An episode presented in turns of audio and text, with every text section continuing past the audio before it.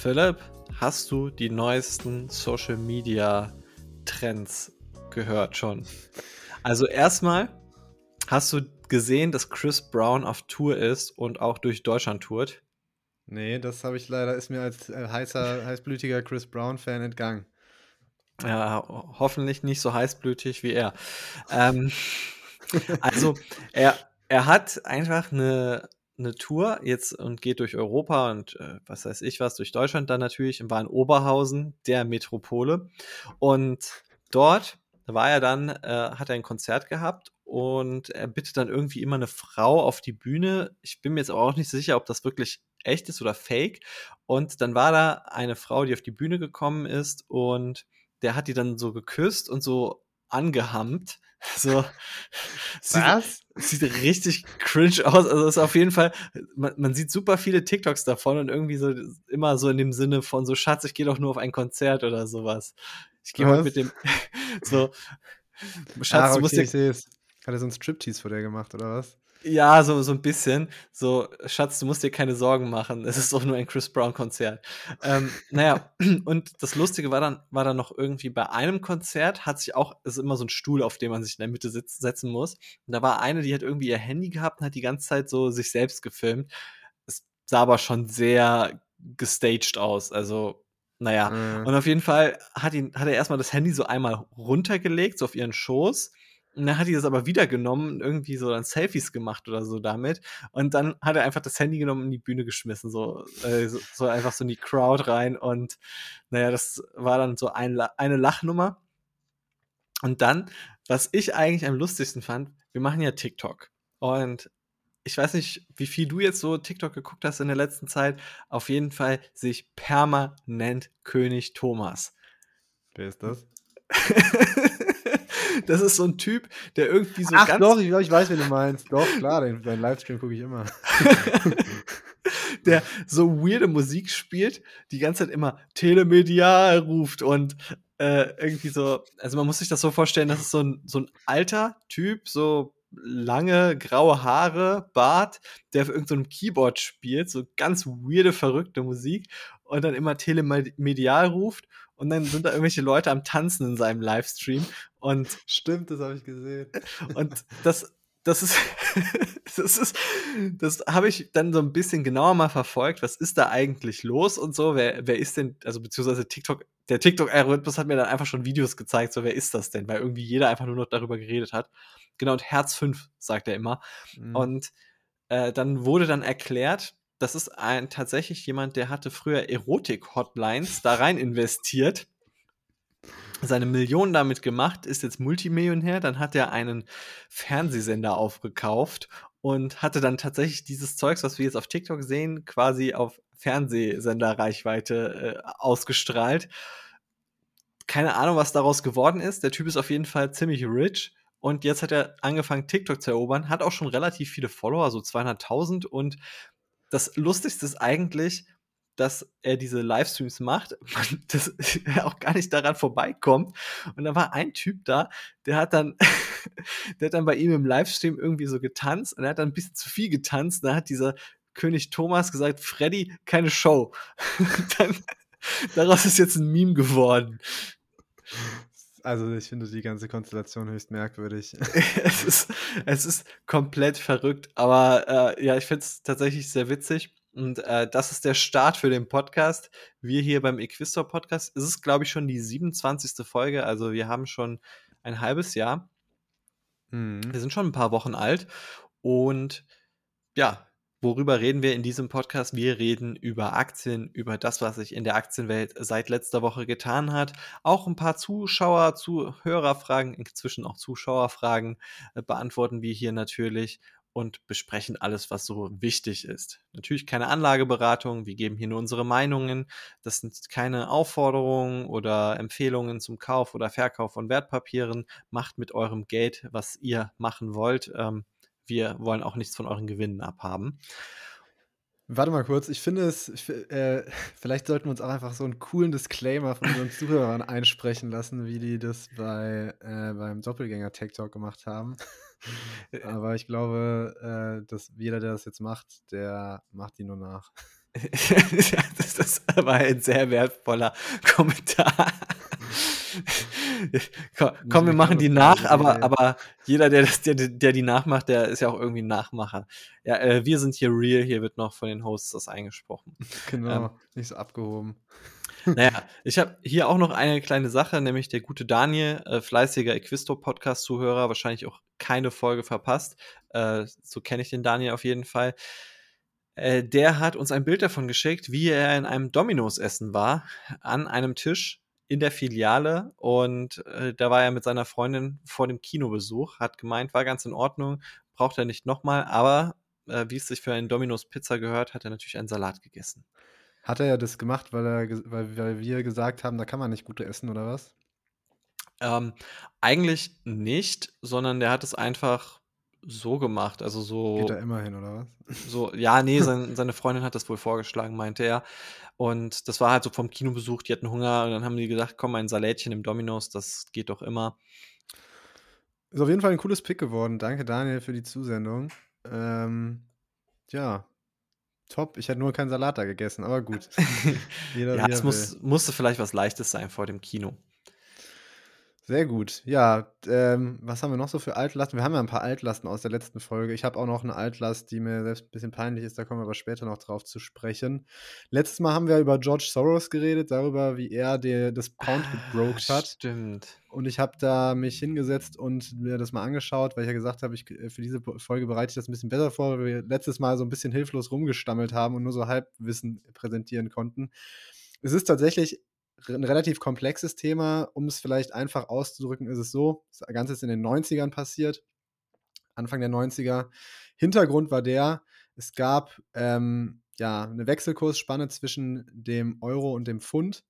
Die sollte eingehalten werden. Das hat sich die britische Regierung damals als Ziel gesetzt.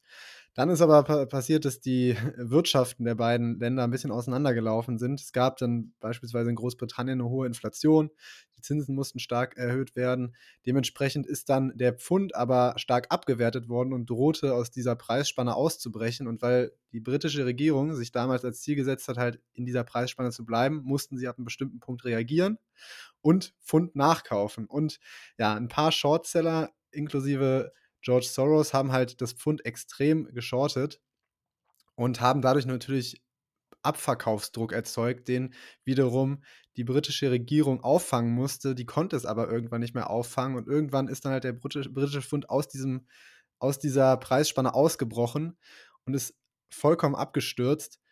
Eigentlich, weil halt so viele, so viele Trader darauf gewettet haben, irgendwie angeführt von George Soros.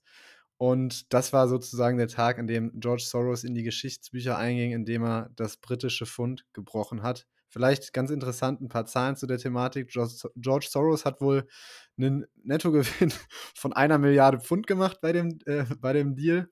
Und insgesamt hat dieser, dieser ganze Wechselkurseinbruch für Kosten von 3,3 Milliarden Pfund gesorgt.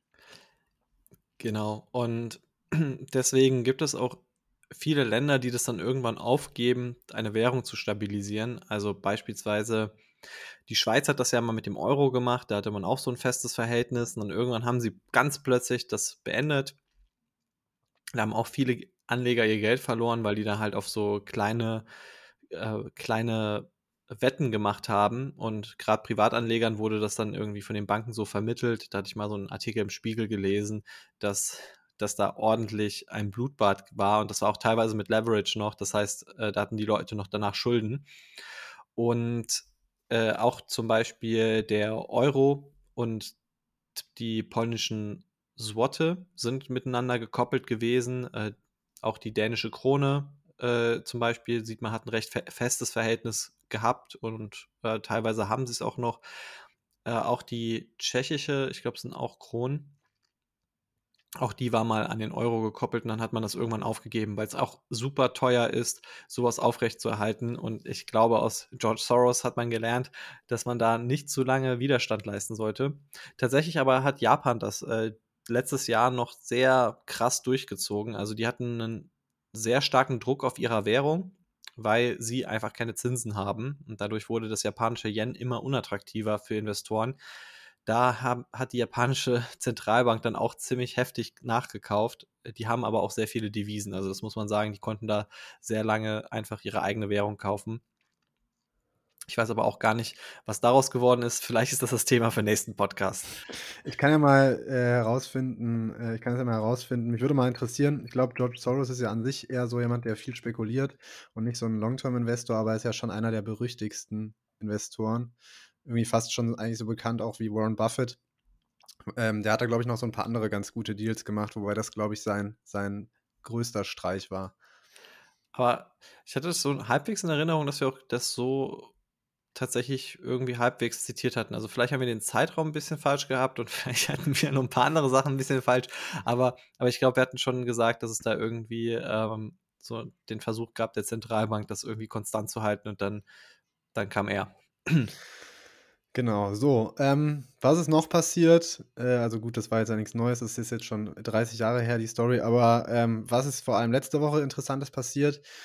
Äh, AI Day, äh, nicht, sorry, nicht AI Day, Investor Day war bei Tesla. Da gibt es eigentlich gar nicht so viel Spannendes zu erzählen. Äh, die Aktie ist 5% gefallen. Das ist vielleicht, äh, beschreibt ganz gut, was da passiert ist, nämlich relativ wenig. Es gab keine neuen Produktankündigungen, was man sich ja so ein bisschen erhofft hat. Vielleicht nochmal ein neues Auto, vielleicht auch mal Pläne, wann jetzt irgendwie der Roadster mal kommen soll bei Tesla. Aber es wurden nochmal neue Fabriken angekündigt. Es gab, äh, der Masterplan 3 wurde vorgestellt und im Wesentlichen ging es darum zu sagen, wir versuchen jetzt immer mehr nachhaltiger zu werden. Tesla wurde eigentlich so eher vorgestellt, dass man äh, ja die ganze Welt nachhaltig machen muss und wie viel Fläche man eigentlich dafür bräuchte, wie viel Batteriekapazität und so weiter. Also es war irgendwie so ein Investor Day für die, für die Umwelt. Und ja, was noch so das Unternehmen betraf, hat man gesagt, man will vor allem jetzt Kosten cutten, also man will bei der Produktion 50% Kosten senken, um nochmal die Autos günstiger anzubieten, um die äh, günstiger an den Mann zu bringen. Das ist vielleicht ganz interessant. Aber ansonsten war da relativ wenig. Was ich mir so gedacht habe, ist, ich glaube, es gibt viele Investoren, die so gedacht, die, oder ist Tesla wirklich so die Future Car Company, wie sich alle vorstellen? Ähm, weil ich glaube, viele Investoren gehen da so ein bisschen ran, das wird jetzt das nächste Mercedes, BMW mit so voll vielen Modellen und irgendwie, ja, einfach so das Beste vom Besten. Und aber eigentlich ist, hat ja Tesla schon immer so die Idee gehabt, eher so in, den Richtung, in die Richtung zu gehen. Wir machen, werden so eine Firma, die, die den Wandel zur Nachhaltigkeit beschleunigt. Wir setzen auch auf Batterien. Und vielleicht wundern sich jetzt ein paar Leute, dass der Fokus doch gar nicht so sehr auf Autos liegt, wie man irgendwie mal gedacht hat. Das waren so meine Gedanken dazu. Puh, also in den Zahlen zeigt sich das ja noch nicht ganz so sehr. Die sind ja schon sehr abhängig von den Autos. Ist auch die Frage, was ist der interessantere Geschäftsbereich? Sind es wirklich, ist es die nachhaltige Energie?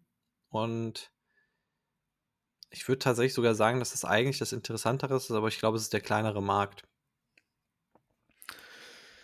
Ja, ich glaube, man weiß nicht, kleinerer Markt. Ich glaube, ich glaube, der Energiemarkt ist ja schon größer als der Automobilmarkt.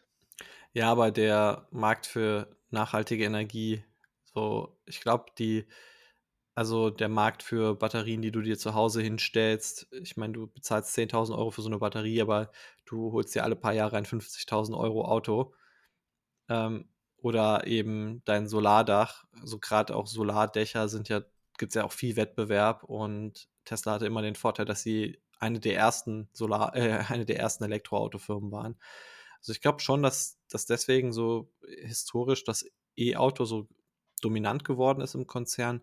Mal gucken, was in der Zukunft ist. Also das äh, wage ich mich gar nicht zu prognostizieren, ob jetzt äh, was davon größer wird. Was ich auf jeden Fall interessant finde, Kosten, Thema Kosten einsparen.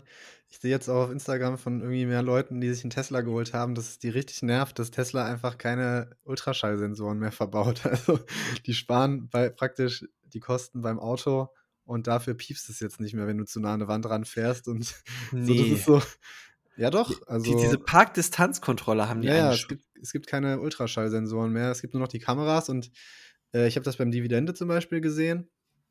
Äh, der hat schon ein paar Mal irgendwie seine Hofeinfahrt mitgenommen, weil der keine Piepser mehr da hat. Aber anscheinend hat Tesla die Autos jetzt einfach so robust gebaut, dass es keine Kratzer mehr gibt, weil er meinte, er hat auch keine Kratzer am Auto trotzdem. Also, ah, okay. Aber das musst du erst mal schaffen. Du äh, baust sowas Fortschrittliches zurück und dann äh, kaufen das die Leute trotzdem. also, ich muss sagen, ha, gut, also ich meine, für rückwärts mit der Kamera, du hast ja dieses, dieses Fisheye-Objektiv, es ist schon schwierig. Also ich glaube, für rückwärts, aber nach vorne hätte ich schon gerne irgendwie die Dinger, dass du halt so wirklich echt in also ich finde es immer sehr nice. Ich habe ja keine Kamera, aber ich komme trotzdem gut in Parklücken rein, weil ich halt nach vorne und hinten ungefähr weiß, wie lang das Auto ist dadurch. Also das ist boah, ja, schwierig. Vor allem, ich habe halt auch eigentlich gedacht, dass die das so lösen, dass es trotzdem piept, aber dass die so clever sind, dass die Software einfach mit den Kameras erkennt, wie nah du schon dran bist. So. also ich denke mal, das ist ja schon möglich, aber äh, vielleicht kommt das ja noch im Update. Also ich kann mir auch vorstellen, dass das noch kommt. Es wird, es wird, irgendwann wird einfach werden vier Zylinder geupdatet und dann bumm. Die Kameras fallen auch alle weg. Äh, genau, oder kein Dach mehr oder keine Scheiben. Äh, oder dass das Wasser so in den Kofferraum rein, reingeht, wenn du ihn so öffnest bei Model 3. Das wird einfach per Update gelöst. genau. Kofferraum geht einfach nicht mehr auf. Aber okay, das wusste ich echt nicht, aber äh, interessant. Also, ähm, ja, bleibt spannend. Ich glaube, das Auto hat schon so ein paar Denkfehler, aber ganz ehrlich, würdest du ja, gut, ich meine, das mit dem Kofferraum ist ja echt blöd oder aber das passiert auch ständig. Also das, ich habe auch mal gehört, irgendwie bei, bei Mercedes CLS oder so, bei dem ersten ist es so, wenn du irgendwie durch Regen fährst, dass dann komplett der Regen deine ganze Seitenscheibe irgendwie so voll kleistert, dass du halt einfach nicht mehr durch die Scheibe gucken kannst. Da hast du auch den Nachteil, du hast nicht mal mehr einen, einen Scheibenwischer. Also hm. das Auto ist einfach zu flach gebaut und hat den, den Seitenspiegel einfach zu, zu falsch. Zu falsch. Ja, gut, also ja, Tesla sind nicht, nicht, sind nicht ohne Mängel, das stimmt. Das ist, aber das ist, finde ich, sehr spannend. Aber es gibt ja noch neue andere Sachen zu Elon Musk. Denn ähm, Elon Musk und Mark Zuckerberg, die praktisch jetzt irgendwo noch gefehlt haben beim AI-Battle, haben jetzt auch gesagt, dass die Chatbots bauen wollen. Was ist da denn los? ich habe es auch nur so am Rande mitbekommen und ich dachte mir so, äh, ja, was, was geht da ab? Bei Musk ist das auch ganz interessant. Er meinte einfach, ChatGPT ist ihm zu woke. Äh, ChatGPT zensiert quasi ja Antworten, die nicht erwünscht sind. Wenn ChatGPT irgendwas Rassistisches gelernt hätte, irgendwie, dann wird das halt einfach nicht ausgegeben. Naja, und äh, deswegen hat er anscheinend früher mal die Zusammenarbeit mit OpenAI so vor fünf Jahren beendet und jetzt ist so das Gerücht da, dass er so sein eigenes Ding bauen möchte. Äh, genauso wie Meta wohl ihr eigenes Ding plant, was irgendwie, ja, ich weiß nicht. Also, ich, es ist einfach voll das Hype-Thema und ich glaube, jetzt haben wir jetzt, jetzt wird es richtig offensichtlich, dass das Thema auch irgendwie wieder so, so ein Abflacher haben wird. Weißt du, wie immer so, du hast so einen Hype und es geht so richtig krass hoch und dann kommt so der irgendwann der Zenit. Ich glaube, den haben wir noch nicht erreicht, deswegen wer, wer darauf hart spekulieren möchte, sucht euch irgendwelche Aktien, die was mit AI zu tun haben. Macht natürlich eure Recherchen. Ich äh, gebe hier keine Investment-Tipps, weil ich würde in sowas nicht reinspekulieren. Und äh, dann kann man vielleicht auch mal gucken, ob man dann einfach darauf setzt, dass, dass dieses Thema noch so viel medial ausgeschlachtet wird. Ich merke, dass wie jetzt so der Mainstream erst auf den Geschmack kommt von ChatGPT und ich lasse mir meine Studienarbeiten davon schreiben und ich weiß ich nicht, äh, jeder versucht irgendwie für alles eine Lösung mit ChatGPT zu finden und langsam, so, je weiter es im Mainstream ist, umso, umso mehr wird es auch an der Börse wahrscheinlich beachtet. Elon Musk hat ja gesagt, bräuchte, das hat er, glaube ich, getweetet, es bräuchte kein ChatGPT, sondern, und das ist jetzt praktisch, äh, das ist praktisch Donald Trump Voice, Truth GPT. ja. Ja, also, ähm, ja. Das ist schon hart.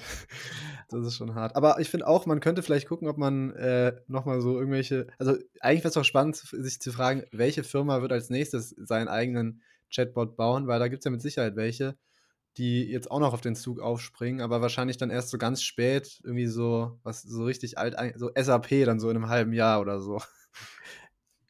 Wobei bei SAP würde ich sogar sagen, ergäbe es Sinn. Äh, bei SAP wäre das, wär das echt richtig praktisch. Stell dir vor, du kannst SAP einfach das, du bringst dem Ding das SAP-Handbuch bei und sowas und dann schreibst du dem einfach, was du machen möchtest und musst es nicht mehr selbst machen. So wie du halt bei ChatGPT auch sagen kannst, bitte äh, programmier, programmier mir dies oder das in, äh, in meinem Excel-Spreadsheet oder sowas und sag, oder sag mir, was ich machen muss, damit das rauskommt. Und dann schreib, schreibt er dir ja den Code und das wäre ja bei SAP an sich auch so eine Idee. Was übrigens auch sehr witzig ist, Snapchat, also Snap, hat auch irgendwas mit äh, ChatGPT angekündigt. Ja, ich habe Notion hat jetzt ja auch so ein, äh, also Notion ist so eine Notiz, so ein Notiz-Startup, wo man Online-Notizen schreiben kann. Das wird vielen jungen Unternehmen benutzt, benutzen wir auch zum Beispiel für so eine Wiki, wie man, wie bei uns alles abläuft. Äh, Gibt es ja auch jetzt so, einen, so eine Erweiterung, dass du dann irgendwie sagen kannst, fass mir das und das zusammen und schreib mir die äh, ja, Schlüssel, Schlüsselthemen raus aus, aus dem Text. Das, also viele Unternehmen integrieren das jetzt irgendwie bei sich in ihre Produkte. Aber was ich eigentlich ganz cool finde, ähm, ist jetzt natürlich die Frage, solche Algorithmen werden ja tatsächlich zu einem wesentlichen Teil in der Wissenschaft gefunden. Also das heißt, die Algorithmen sind eigentlich wissenschaftlich frei zugänglich, genauso wie auch zum Beispiel bei Tesla ist das ja so, kann man auch an den Stellenausschreibungen gut sehen. Also Tesla schreibt, wie ihre Autopilot-Forschung abläuft, nämlich im Endeffekt, es werden wissenschaftliche Paper gewälzt, dort sind dann die mathematischen Formeln auch drin und, und wie die Vorgehensweise für bestimmte äh, Verfahren sind, die als neurales Netzwerk funktionieren. Und die kann man dann einfach selbst für sich umsetzen und muss die halt selbst nachprogrammieren. Und so läuft ein großer Teil der ganzen AI und Machine Learning, äh, Learning Anwendungen ab. Also wäre jetzt ganz interessant, ob OpenAI wirklich so einen Vorsprung hat mit dem Algorithmus. Ich persönlich glaube nicht, aber der dafür sorgen könnte, dass irgendwann die Algorithmen einfach verkauft werden. Also grundsätzlich zum Beispiel ist es bisher so, dass eigentlich alle Algorithmen frei zugänglich sind. Die kriegst du kostenlos. Du kannst dir sehr einfach dein eigenes äh, Google Bird programmieren. Du kannst dir ganz einfach dein, deine eigene Prognosemaschine für, für was weiß ich was äh, pro, äh, programmieren. Die Algorithmen sind frei zugänglich. Man muss natürlich ein bisschen das Know-how haben und auch sehr viel Zeit mitbringen, um das alles auszuprobieren und anzutrainieren vor allem. Aber so vom Grundsatz her ist es sehr viel frei zugänglich noch. Und ähm, das wäre vielleicht ganz interessant, ob irgendwann einfach der Punkt kommt, wo es nicht mehr frei zugänglich ist und dann musst du dafür bezahlen, dass du dann auf den Super-Algorithmus von Google zugreifen kannst oder so. Hm. Ja, weiß ich nicht. Aber wieso sollte das so sein? Also ich meine, ähm, wieso sollten die es auf einmal dann äh, kostenpflichtig anbieten? Ja, also da, das ginge ja nur, wenn die Forschung innerhalb des Unternehmens stattgefunden hat und es kein wissenschaftliches Paper mehr gibt. Mhm. Also äh, beispielsweise der ähm, Facebook hat so einen Algorithmus, der ist, ich weiß gar nicht mehr, wie der hieß, den habe ich verwendet, mal für eine Prognose. Äh, der ist relativ simpel gestrickt und das ist der das ist der Algorithmus, den sie selbst für Prognosen benutzen. Also der hat den Vorteil, dass er eben sehr einfach gestrickt ist. Du brauchst nicht sehr viele Zahlen reinzugeben und sowas und kannst damit eigentlich ganz okay Prognosen machen, basierend auf vorherigen äh, Trends in deinen Daten. Und der ist kostenfrei zur Verfügung das ist jetzt kein klassischer aus der Wissenschaft Algorithmus.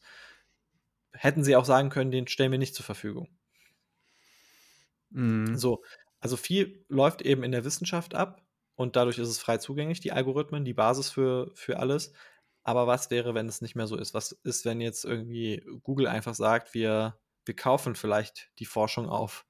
Das wäre wär sehr interessant. Also dann könnte es tatsächlich sein, dass der nächste AI-Algorithmus einfach nur noch in einem Unternehmen geboren wird, es kein Paper mehr gibt, nicht mehr frei zugänglich und ja, das, das wäre eigentlich ganz interessant. Also nicht mehr nur die Anpassungen im Unternehmen stattfinden, sondern halt wirklich der ganze Algorithmus. Ja, aber ich glaube, es gab ja immer, also Fortschritt findet irgendwie immer zusammen statt. Ich kann mir nicht, ehrlich gesagt nicht vorstellen, dass da einer jetzt den super Algorithmus baut und das dann und dann damit praktisch alle anderen aus, äh, ausgrenzt. Ich glaube, das wird schon eher gleichmäßig zusammen nach vorne gehen. Ja, das, das ist wahr. Was auch ganz interessant ist, also ähm, zu Alphabet gehört auch eine Plattform, die heißt Kaggle, äh, die tatsächlich in den Bereich Datenforschung und so reingeht. Die so, also das ist so eine Art Hobby-Plattform, wo du so als Hobby-Data Scientist deine Datenprojekte einfach mal machen kannst ähm, und auf bestimmten Datensets kannst du da einfach zeigen, was du, was du kannst. Und was eigentlich ganz interessant ist, da könnte natürlich auch der nächste Algorithmus geboren werden. Wäre jetzt Hm. wahrscheinlich aber nicht so im Bereich AI, sondern mehr so Machine Learning und ähm, Prediction. Ich Aber ja, glaube, ich glaube, dieses Jahr wird äh, das Jahr der, der AI-Bots werden. Wahrscheinlich werden wir jede Folge über irgendwas zu dem Thema sprechen. Ich sehe schon kommen.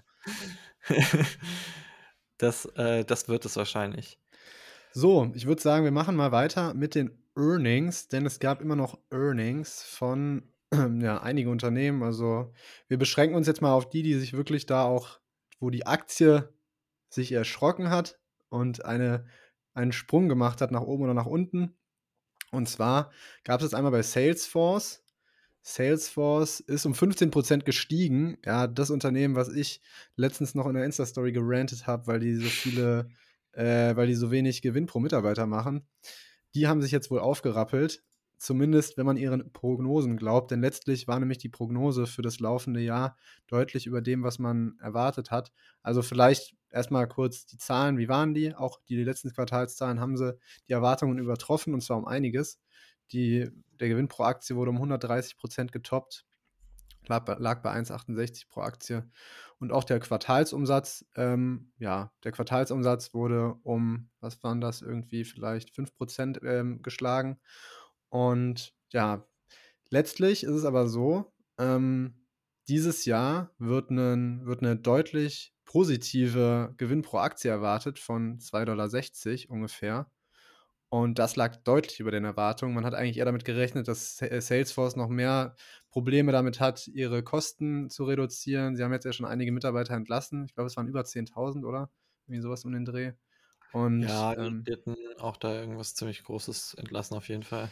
Genau, Umsatzwachstum soll bei 17% liegen. Das ist natürlich unter dem, was noch in den letzten Jahren möglich war. Und was, was eigentlich sehr spannend ist, was, glaube ich, auch für positive, was positiv aufgefasst wurde, bis 2027 wollen sie 10 Milliarden US-Dollar in Aktienrückkäufe stecken. Und das sind die ersten Aktienrückkäufe in der Geschichte des Unternehmens, weil bisher haben sie immer ziemlich viel mit Stock Options als, als äh, für, die, für die Gehälter ausgegeben. Das wurde mal ein bisschen kritisiert, weil da doch deutliches, deutliches äh, Aktienwachstum drin war von der Anzahl. Und das soll jetzt erstmal äh, ausgeglichen werden, zumindest. Also dieses Jahr soll die Anzahl der Aktien nicht steigen, durch Aktienrückkäufe zumindest.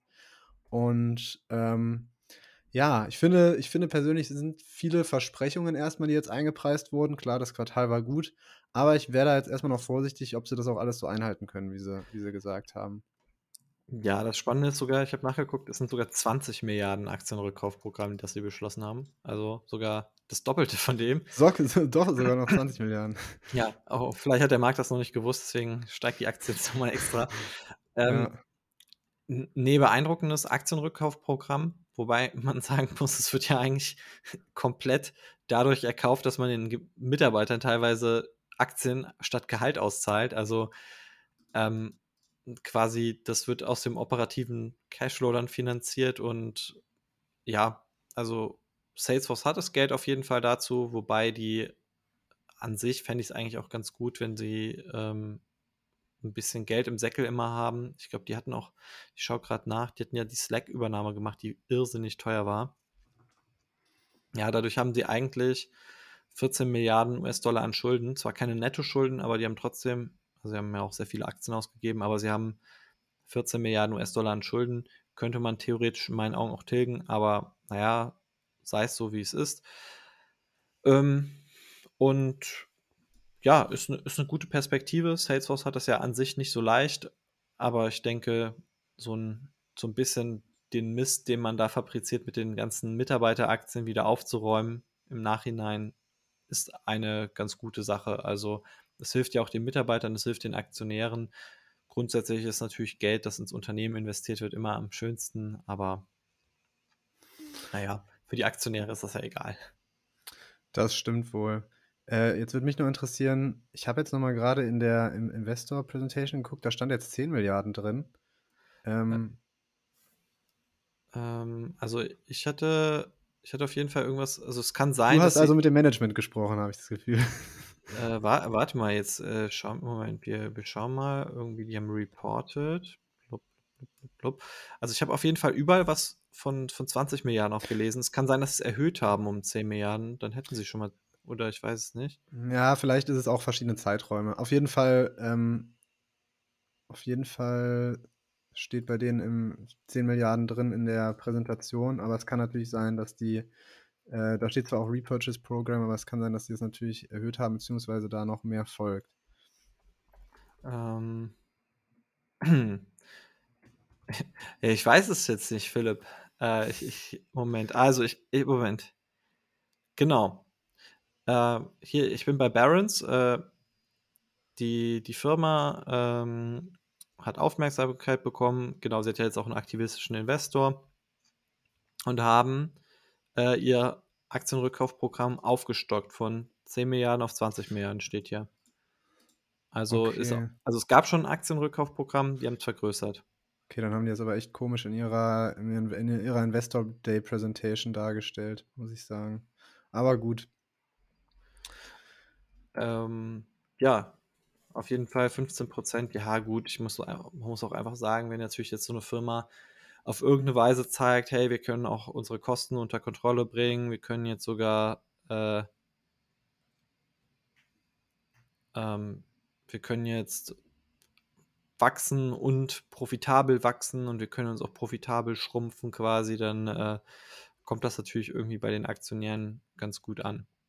Wir beide sind auf jeden Fall nicht investiert. Der Disclaimer schon mal an dieser Stelle. ähm, genau. Wir sind noch nicht in Tesla investiert, da haben wir ja gerade noch drüber geredet.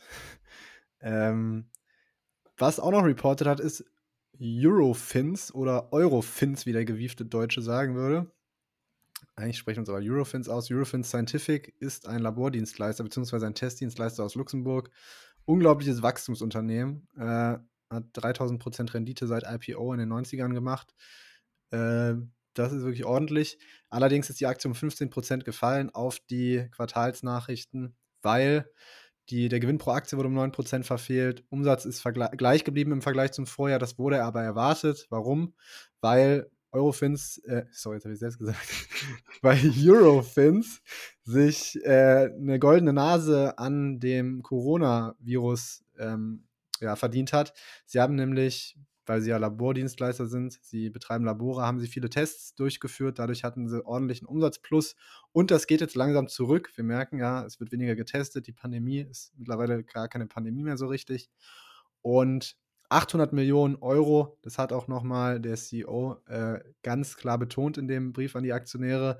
800 Millionen Euro Corona-Umsätze sind 2022 praktisch ausgeblieben, die es vorher gab. Dementsprechend halt auch der, das, das Gleichbleiben der Umsätze.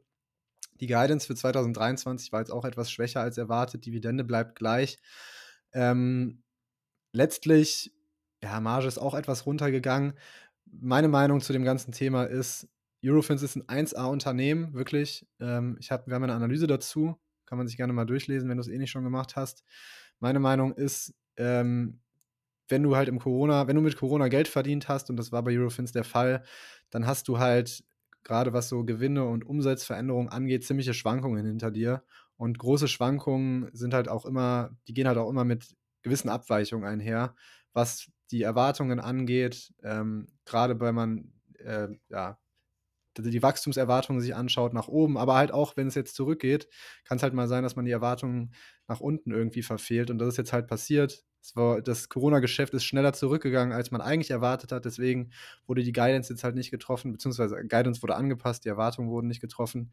Meiner Meinung nach ist es aber jetzt kein Grund, äh, irgendwie zu sagen, Eurofins ist ein schlechtes Unternehmen oder die Aktie muss jetzt hier raus aus dem Depot. Langfristig sind der Meinung, ist das meiner Meinung nach immer noch ein klasse Geschäft. Und jetzt gerade gibt es halt so ein bisschen Holprigkeiten, weil halt eben mal das ganze Corona-Geschäft jetzt abebbt und zwar ein bisschen schneller als gedacht. Das werden wir jetzt auch noch bei, bei Danaher und bei Thermofischer und sonst was erleben. Also, äh, se genau. also sehen wir sowieso schon. Und ich habe jetzt auch mal gerade gecheckt, äh, was mich tatsächlich ein bisschen beunruhigt, ist, äh, dass die Dividende nicht angehoben wurde. Also was, ähm, ich weiß es jetzt nicht, was wäre die richtige Dividendenanhebung gewesen? Ähm, 0, 0% zeigt mir irgendwo auch, man hat jetzt nicht die Zuversicht, dass man irgendwie wachs äh, wachsen kann so. Ähm, ich hätte irgendwie vielleicht eine Anhebung besser gefunden. Also ich finde es immer gut, wenn Unternehmen versuchen, einen Track Record aufzubauen. Äh, ja, ansonsten alles in Ordnung. Also wirklich, eigentlich machen die ja ihre Sache solide. Es ist natürlich jetzt nicht irgendwie also im Endeffekt haben die ein Wachstum von genau null gehabt. Die haben wirklich nur ganz, ganz knapp 6 Millionen, also wirklich 0,1% oder 0,01% unter dem Vorjahr gelegen. Und äh, ja, wir werden in Zukunft sehen, wie sich das entwickelt, aber ich denke, ähm, durch weitere Übernahmen werden sie wieder wachsen. Ich kann mir vorstellen, dass die auch nicht erhöht haben, weil ja der Gründer, ich weiß jetzt aber gerade gar nicht mehr den Namen, ich muss noch mal schauen, der ist ja mit 20% beteiligt und für den wäre es ja, glaube ich, aus steuerlicher Sicht gar nicht so clever, wenn er jetzt so viel Dividende ausschüttet. Weil das finde ich immer so nervig, wenn, wenn du Gründer, dann weniger wert werden. Wenn du Gründer als Investoren an Bord hast. ja gut, dafür, dafür ist das Unternehmen so krass. Ich glaube, dass, ich glaube, unterm Strich haben Aktionäre da schon den Vorteil draus gezogen. Ja, ich glaube auch. Ähm, Machen wir mal weiter mit den Earnings. Äh, ich denke mal, gut, Monster hat berichtet, die Aktie ist ein bisschen gefallen an sich. Ähm, Wachstum von, von fast 6%, also jetzt auch nichts mehr Weltbewegendes, was mir persönlich zeigt, wenn Monster nur 6% wächst, dass sie es auch nicht richtig schaffen, sich in diesem inflationären Umfeld zu beweisen. Also, dass es auch hier Inflation schadet, egal welcher Konsumentenmarke. Das kann man nicht, indem man Coca-Cola wird, äh, isst oder so, irgendwie ausgleichen. Man erhöht vielleicht die Preise um 10%, aber äh, die Kunden kaufen nicht genauso viel wie vorher ein, sondern suchen dann vielleicht eine günstigere Alternative. Und äh, die Marge ist sogar ein bisschen bei Monster gefallen. Also ist nicht ganz so gut, aber zumindest mal die Zukunftsprognosen sehen noch gut aus. Und ich würde sagen, langfristig äh, wird jedes Unternehmen seine Inflation weitergeben können. Ja, also die haben auch Preisdruck durch die Inflation, keine Frage. Ähm, was noch berichtet wurde, sind so Sachen wie Zoom, Target, Bayer, Puma. Das kommt bei uns in den Newsletter rein, das besprechen wir jetzt aber nicht im Detail. Ja, äh, ähm, also, also, Zoom kommt nicht rein. Zoom kommt nicht rein, was? Ey, also wir, wir machen hier nur wichtige Unternehmen. oh, oh, da werden jetzt eine, einige Zoom-Aktionäre sich auf die Füße getreten fühlen. Na gut. Spaß an alle Zoom-Aktionäre. Wir, wir versuchen immer so ein bisschen die die größten Unternehmen äh, reinzunehmen. Die letzten Wochen war es echt krass. Also da habe ich wirklich eine Dreiviertelstunde oder sowas nur an den, an den Quartalszahlen und Dividenden-News immer gehangen. Deswegen muss ich mal gucken, äh, äh, je nachdem, wie viel Aufkommen es an Quartalszahlen gibt. Genau. Ähm, ja, dann würde ich sagen, sind wir aus den Quartalszahlen auch schon wieder draußen. Wir haben jetzt noch zwei Zuschauerfragen. Ähm, und zwar würde ich gerne anfangen mit einer Frage von dem Stefan, bei dem muss ich mich entschuldigen. Dem habe ich nämlich gesagt, dass, ich, äh, dass wir eigentlich diese Frage schon in die letzte Folge reinnehmen. Äh, und der war dann etwas traurig, dass wir es nicht gemacht haben. Und zwar geht es darum, dass Constellation Software, ähm, ein kanadisches Unternehmen aus dem Bereich der Vertical Market Software, er kennt vielleicht der ein oder andere, sehr spannend, profitabel ist so ein, fliegt unterm Radar, leistet aber ordentliches Wachstum hat mal wieder ein Unternehmen rausgespinnt. Das machen die so, ich würde mal sagen, einmal im Jahr gefühlt. Und zwar die Lumine Group. Es war ein Tochterunternehmen, ist auch immer noch ein Tochterunternehmen. Sie haben es aber zum Teil an die Börse gebracht. Ähm, Aktionäre haben das so als Sachdividende äh, bekommen. Ich glaube, drei Aktien für eine Constellation Software Aktie wurde ins Depot gebucht. Und jetzt ist die Frage, was macht man denn mit den Dingern? Und ich habe mir das Unternehmen mal ein bisschen genauer angeschaut. Die Lumine Group ist im Grunde ähm, also vielleicht erstmal, warum haben die das rausgespinnt? Das ist immer so die, Sache bei Constellation Software. Die kaufen sich Unternehmen auf, die wachsen vor allem durch Übernahmen und irgendwann ähm, macht es aber Sinn, wieder ein Unternehmen rauszubringen, wenn das relativ groß geworden ist. Äh, und das ist bei der Lumen Group auch der Fall gewesen. Die haben selbst viele Subunternehmen, ich glaube 20 oder 30 Stück, die auch in dem Bereich VMS unterwegs sind. Und für die ist es jetzt, ja, so, so, ist praktisch das Narrativ, die wachsen jetzt einfach besser, wenn sie nicht mehr unter Constellation Software laufen. Das hat halt ein paar Gründe. Also vielleicht mal, um es gerade am Management festzumachen, wenn du Management von einer Firma bist und ähm, ja, dich nur vor deinem eigenen äh, Shareholder, nämlich deiner Muttergesellschaft, äh, vor der reporten musst, hast du vielleicht nicht so den großen Druck wie am Kapitalmarkt, gute Ergebnisse zu leisten. Gleichzeitig sind natürlich die Anreize fürs Management immer besser, wenn du Aktien von deiner eigenen Firma bekommst und nicht irgendwie dann zum Beispiel von der Muttergesellschaft was holen musst, weil wenn Constellation Software mal schlecht gelaufen ist und Lumine Group gut gelaufen ist, dann hast du als ähm, Vorsitzender von der Gruppe trotzdem halt, ja, irgendwie die Arschkarte gezogen, sage ich mal. Also da spielen so ein paar Effekte mit rein. Außerdem ja, gab es eine Firmenübernahme von Constellation, die durch diese Aktien finanziert werden sollen. Also ist alles ein bisschen komplex. Jetzt stellt sich so ein bisschen die Frage, soll man die Aktie behalten oder nicht? Ähm, wenn man sich die Zahlen anschaut, dann könnte man auf jeden Fall sagen, ja, könnte man im Depot behalten. Das Unternehmen ist ordentlich wachstumsstark, ist von 2020 auf 2021 mit 37 Prozent im Umsatz gewachsen. Ähm, hat auch ordentliches Gewinnwachstum hingelegt. Ich muss sagen, ähm, ich habe jetzt die Aktie selber nicht im Depot. Ich habe ja nicht Constellation Software. Ich glaube aber tatsächlich, dass solche Unternehmen, die Constellation rausspinnt, nicht unbedingt rausgespinnt werden, weil es schlechte Sachen sind, die man loswerden will. Wie gesagt, Constellation ist selbst noch mit 61% beteiligt. Für die ist das eher so ein bisschen der Wachstumsturbo, der da nochmal gezündet werden kann, wenn man ein Unternehmen rausspinnt und das nochmal unter anderen Bedingungen selber wirtschaften kann. Ähm, Constellation behält auch die meisten seiner Spin-offs sowieso noch selbst im Depot. Also es ist nicht so, dass sie sich trennen nach dem Motto weg damit und ich will damit nichts mehr zu tun haben. Das ist praktisch oft eher, eher so ein Next Step für diese Subunternehmen. Und das, Aber, ähm, wie viele Spin-offs hat denn Constellation Software schon ausgegeben? Also ich kenne jetzt nur Topicus. Ähm, ich meine, ich weiß, ich weiß nicht genau, aber ich habe gelesen, dass das, dass das vorher auch schon mal ab und zu Sachen rausgespinnt wurden. Ich weiß aber nicht, ob die immer unbedingt an die Börse gingen.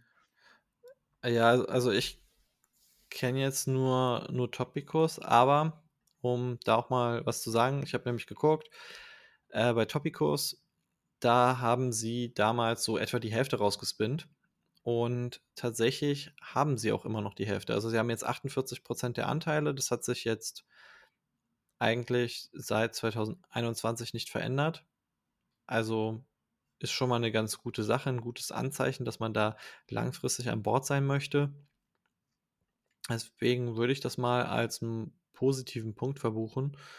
Und ja, bei Lumine, ich, man muss aber auch schon sagen, wenn jemand, wenn eine Firma für eine andere Firma in Form von Aktien, die eine Sparte aus der Firma sind, bezahlt, und ich meine, du hast ja auch noch den Stress, dass du das Ding an die Börse bringen musst. Also du musst ja dann doch schon so ein bisschen äh, paar regulatorische Sachen erfüllen und so weiter, dann würde ich sagen, fanden sie auf jeden Fall White Orbit viel attraktiver als Lumine. Also ich denke schon, dass, dass da. Na, es ist immer die Frage, womit wächst du besser? Also wenn du mit White Orbit dann besser wächst, als wenn du, also wie gesagt, wenn so ein Unternehmen sich nochmal besser entwickelt, wenn es nicht mehr unter den Fittichen von der Muttergesellschaft wirtschaften muss, kann das ja eine Win-Win-Situation sein. So, ich bin jetzt auch mal bei White Orbit, um zu gucken, was die machen. Oder weißt du das schon? Äh, nee, das habe ich mir nicht angeguckt.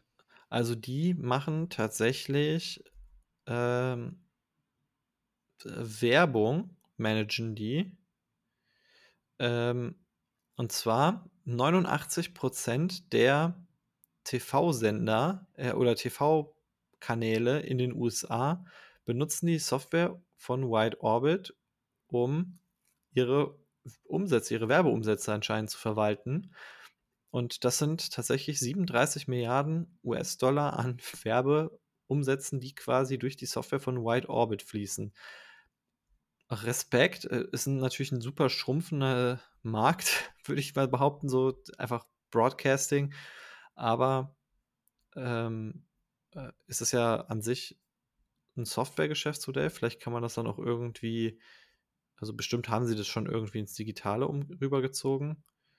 Ähm, ich denke aber auch mal, also ich habe mir jetzt auch mal die Zahlen angeguckt von, von Constellation Software. Du hast ja hier so einen Screenshot gemacht und was, man, was mir da auf jeden Fall auffällt ist. Das ist aber Lumine Group. Ja, von, von Lumine Group, aber gut, das war ja bis vor kurzem dann noch ein Teil von Constellation Software. Äh, was mir da auf jeden Fall auffällt, ist äh, der Teil äh, Amortization of Intangible Assets, der so stabile 11, 12 Prozent der, der Umsätze beträgt. Also sprich, das sind ganz krasse Abschreibungen, die man auf, auf das Geschäftsmodell einfach macht. Ähm, ja, ich gehe auch davon aus, dass eigentlich Constellation Software sehr oft irgendwas hat, was halt einfach irgendwann wie so, eine, so ein Zigarrenstummel ausgeraucht ist. Also Die Weiß ich nicht, ob das jetzt das ist. Marc Leonard war auf jeden Fall relativ excited. Er hat gesagt, er er freut sich darauf, dass seine Kinder in 50 Jahren noch die Aktien von dem Unternehmen halten. Ich glaube, wenn er wenn er die nicht mehr haben wollen würde, würde er das Statement auf jeden Fall nicht machen. Ich glaube, das Geschäftsmodell von Constellation Software ist an sich, äh, Zigarrenstummel auszurauchen. Also Ja, weiß nicht. Also, die konzentrieren sich ja schon auf Unternehmen mit wiederkehrenden Umsätzen und jetzt nicht so auf auf unterbewertete Aktien, die dann irgendwann höher bewertet sind und dann verkauft man die. Ja, das wäre für mich auch, äh, kein also, ich weiß nicht, der Zigarrenstummel ist ja für mich etwas, was du halt, äh, nimmst. Also, so das ist ja, was der Benjamin Graham immer gesagt hat, so, ähm, das sind halt Sachen, die du noch so bisschen ausquetschen kannst und du versuchst halt weniger zu bezahlen, als du ausquetschen kannst. Ja. Und also, ich kenne Constellation Software zumindest mal für Übernahmen von Unternehmen, die halt eigentlich kein kein Wachstumspotenzial mehr haben. Deswegen ist auch keiner mehr bereit, dafür viel zu bezahlen und und sie sind am wenigsten bereit dafür, dann Hm, also ich die die Unternehmen, die ich da so gefunden habe, haben schon selber noch so organisches Wachstum gehabt. Ja, also ich meine jetzt, die haben jetzt hier irgendwas Tarantula, Portfolio-Management von Funkturm, klingt eigentlich noch ganz interessant. Ja, Wide Orbit, ähm, weiß ich jetzt nicht. Ich denke mal auch, dass es so 'n bisschen Wachstum hat. Klingt ganz interessant, aber ähm, ja. Also, Stefan, um deine Frage zu beantworten, äh, du musst es selbst entscheiden, ob du die ob du das Unternehmen behältst. Wir haben dir jetzt 'n paar, äh, Infos dazu gegeben. Wenn wenn's jetzt meine Aktien wären, kann ich meine persönliche Meinung nur kundtun, würde ich sie im Depot behalten. Ähm, ja, was du mit der Info machst, ist deine Sache, würde ich würde ich jetzt mal einfach sagen. Ja, also, ich würde zumindest mal genau reinschauen, was in der Lumine Group übrig geblieben ist. Also, ähm, vielleicht einfach mal auf die Seite gucken, wa was da alles so drin ist. Our Companies, was was haben die da so? Aber grundsätzlich würde ich sagen Moment. Aber in der Wide Orb also, Wide Orbit ist 'n Teil von Lumine, steht hier auf der Webseite. Genau, die haben das über die übernommen. Es war praktisch so 'n Ach s Aktientausch. ah, so. Ähm, okay. Ah ja, Lumine macht viel mit Medien und mit Telekommunikation, würde ich so 'n bisschen sagen. Also, so sieht's mir auf jeden Fall aus. Genau, Hm. ich hatte das Beispiel, die haben beispielsweise Tarantula, das ist so 'nen Firma in Asien, die, ähm, so Portfolio-Management für Funktürme macht. Also, wenn du, äh, Funktürme hast und die managen willst, ist das dein Unternehmen für die Software dazu. Ja, also, hier sehe ich auf jeden Fall, dass sie so was in die Richtung machen. Die Firmenlogos sehen natürlich super aus. Ähm, ne, die spre sprechen für die Firmen und genau, also, die genau, die sprechen auch selbst von Communications und Media. Also, ich denke mal also, Constellation Software hat vor einigen Jahren auch mal gesagt, dass sie sich strat strategisch eher auf größere Unternehmen fokussieren wollen, ähm, und vielleicht auch auf bestimmte Nischen noch mal innerhalb dieser Vertical Markets. Ähm, also, mal schauen. Ich denke schon, dass die Kundenbindung bei Lumine ganz gut ist. Ich bin persönlich 'n ganz großer Freund davon, eigentlich tatsächlich Spin-offs eher zu verkaufen, weil meistens ist das, was rausgespinnt wird, nicht so interessant, was wie das, was übrig bleibt. Also, zumindest mal habe ich bei Danaher ganz heftig die Erfahrung gemacht. Gut, dann hast du jetzt auf jeden Fall beide Seiten, Stefan. Ich würde sagen, damit, äh, haben wir der Frage auch schon relativ viel Zeit gewidmet. Wir haben auch noch 'ne 2. Frage. Boah, Mist, ich habe den Namen nicht mit gescreenshottet. Ähm, deswegen kann ich jetzt leider nicht sagen, von wem die Frage kam. Aber, äh, ich werde es ich kann's auch nicht mehr nachträglich editieren. Es wird für mein Geheim du wirst wissen, wer wer gemeint ist. Ähm, und zwar geht's ja, es sind eigentlich, ähm, relativ Basic-Fragen, würde ich sagen. Wenn ein eigene ein Unternehmen eine eigene Aktie zurückkauft, verschwinden die Aktien dann aus dem Gesamtbestand an Aktien und schmälert man nicht die Marktkapitalisierung des eigenen Unternehmens? Benjamin, willst du das vielleicht erklären? Ja, also, es kommt tatsächlich ganz drauf an, was man mit den Aktien macht. Äh, eine Aktie verschwindet nicht, wenn man sie vom Markt kauft, erst mal, aber man kann sie auch vernichten. Also, das ist möglich. Es gibt einige Unternehmen, die machen das. Es gibt einige Unternehmen, die machen das nicht. Grundsätzlich ist es aber möglich. Ähm, es gibt auch einige Unternehmen, die das wieder ausgenutzt haben, um quasi Aktien aus ihrer Bilanz wieder an den Markt zu bringen. Also, das hat Adobe beispielsweise mit Figma jetzt so gemacht. Aber übrigens, äh, da auch 'ne kleine News, äh, Adobe darf Figma vielleicht nicht übernehmen. Und äh, noch eine zweite News äh, von, von dem ganzen MA-Gedöns. Die EU hat wohl, äh, oder man munkelt, dass die EU den Activision Blizzard Microsoft Deal durchgibt. Das wäre interessant, ja. Ähm, also dann fehlt es nur noch die USA, die das durchgeben müssen, die als erstes Widerstand hatten. Genau, also bei Aktienrückkäufen grundsätzlich ist das erstmal nicht der Fall, dass die Aktie vernichtet wird, aber trotzdem vermindert sich die Marktkapitalisierung, weil das, was am Markt gehandelt wird, ist eben weniger und dadurch, ja, äh, bedeutet das natürlich auch, dass ein Unternehmen schrumpft, je mehr Aktien es zurückkauft, obwohl es vielleicht wächst. Und naja, das hört sich jetzt aber so an, als geht die Marktkapitalisierung zurück. Die geht ja nicht zurück. Doch. Naja, wieso geht die Marktkapitalisierung zurück, wenn man Aktien zurücknimmt? Ja, weil, weil die Anzahl der Aktien, die Marktkapitalisierung ist eine einfache Formel. Anzahl der Aktien mal äh, Preis pro Aktie. Aber wenn man Aktien zurückkauft, dann äh, ist doch eigentlich die Idee, dass, dass äh, der Gewinn pro Aktie steigt und dadurch erhöht sich der Wert pro Aktie.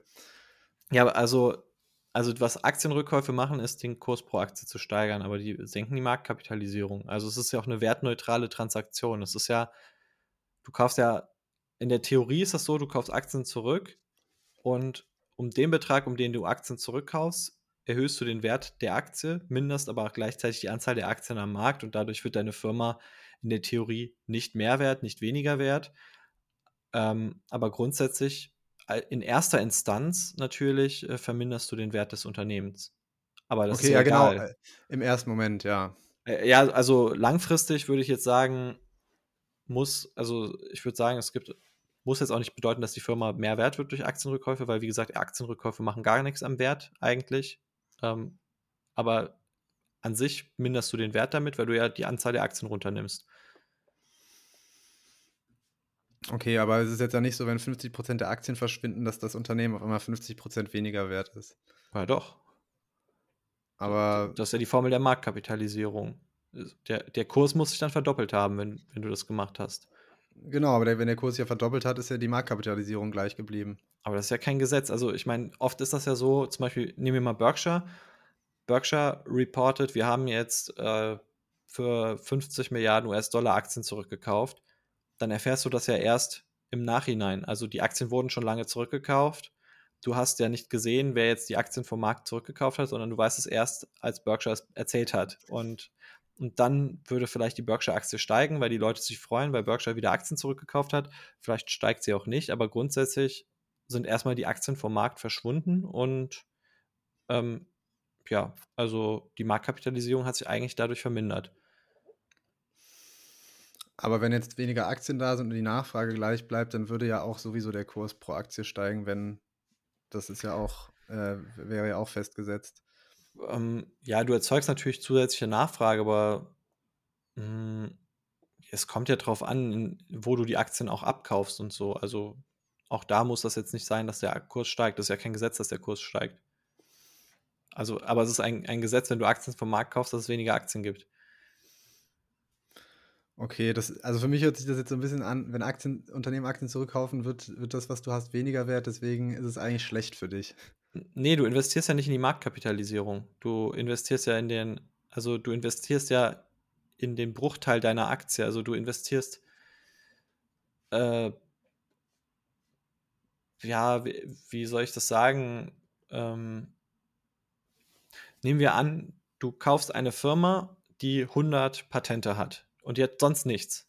So, und ähm, naja, und du kaufst jetzt, hast jetzt diese Firma gekauft, jetzt sagt die Firma, wir kaufen die Hälfte aller Aktien zurück, dann und vorher hat dir ein Patent gehört, anteilsmäßig, und dann, dadurch, dass die Firma die Hälfte der Anteile aufgekauft hat, gehören dir plötzlich zwei der Patente oder zwei BMW-Fabriken oder was weiß ich was, dann ist ja dein, der Wert pro deiner Aktie ist ja höher geworden. Und dadurch ist ja deine Aktie im Wert auch gestiegen. Also die Theorie ist, dass halt der Kurs der Aktie langfristig steigt durch den Aktienrückkauf aber es ist kein Gesetz, dass, also nur weil jetzt. Nee, das ist nicht, natürlich nicht. Also nur weil jetzt jemand am Markt auftritt und sagt, ich kaufe jetzt auch noch Aktien von, von BMW, ich kaufe jetzt Aktien von dieser Patentfirma, heißt das jetzt erst in erster Instanz nicht, dass der Kurs steigt, aber natürlich der Gewinn pro Aktie steigt und so weiter. Also die, der Wert der inkrementelle Wert der Aktie wird wertvoller, aber die Marktkapitalisierung, in die investierst du ja nicht. Also du investierst ja, also du hast ja auch nichts davon, wenn zum Beispiel,